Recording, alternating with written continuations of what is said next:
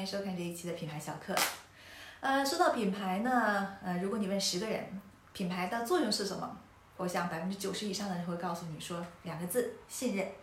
那么接下来的问题就是如何去建立信任呢？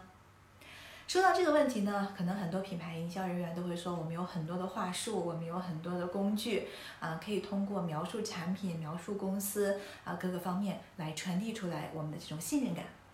但是大家似乎会觉得有一点虚，会不会？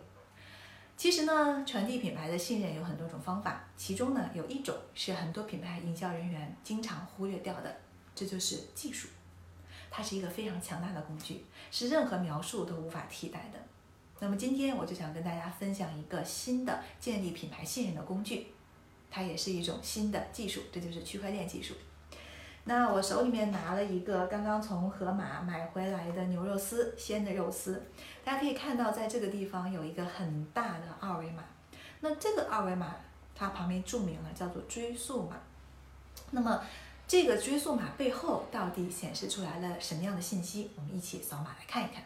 通过扫一扫，我们就可以扫到这个追溯码后面，它会出现蚂蚁的这个区块链的信息啊。它这个蚂蚁链其中有一个场景就是做溯源，它其中包含了产品的比如名称、入境的日期、发货人等等一系列的信息，还有像最近的这个海外进口的产品都有核酸检测的证明，还有检疫检验的证明，以及杀菌消毒的等一系列的证明。那么同时我们还看到它有首站和二站，其中呢每一站都有区块链上的这个唯一的标识，也就是哈希。一直，大家看到这一串啊，加密过的这个数字和密码组成的啊唯一编码。那么第一站和第二站都有，而且是不同的。所以我们在整个的它这个二维码背后所看到的，从澳大利亚输出一直到中国进口来，一直到我手里面打开这个产品，一共经过了四次啊扫码。从二零一八年开始呢，我开始关注区块链技术。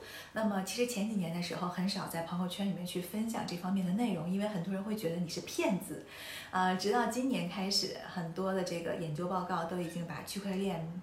被定义为未来的十大科学技术趋势之一了，啊，已经成为一个共识了。大家可以看到，区块链从最开始的密码学深不可测，我们外部这些小白根本是看不懂的，一直到蚂蚁区块链作为一个载体，开始逐步的进入我们的产业当中，再通过这样的一些牛肉丝的这些产品啊，形成最终进入到我的家庭里面来，走进我们日常生活。这一路大家可以看到，从技术一直到应用的这个全链条正在发生很大的变化。而且相对已经成熟了，已经进入到我们的生活当中来了。所以呢，它也提示我们，品牌营销的工具可以随着科技的进步而发生迭代和进化。在这方面，你可不要落后哦。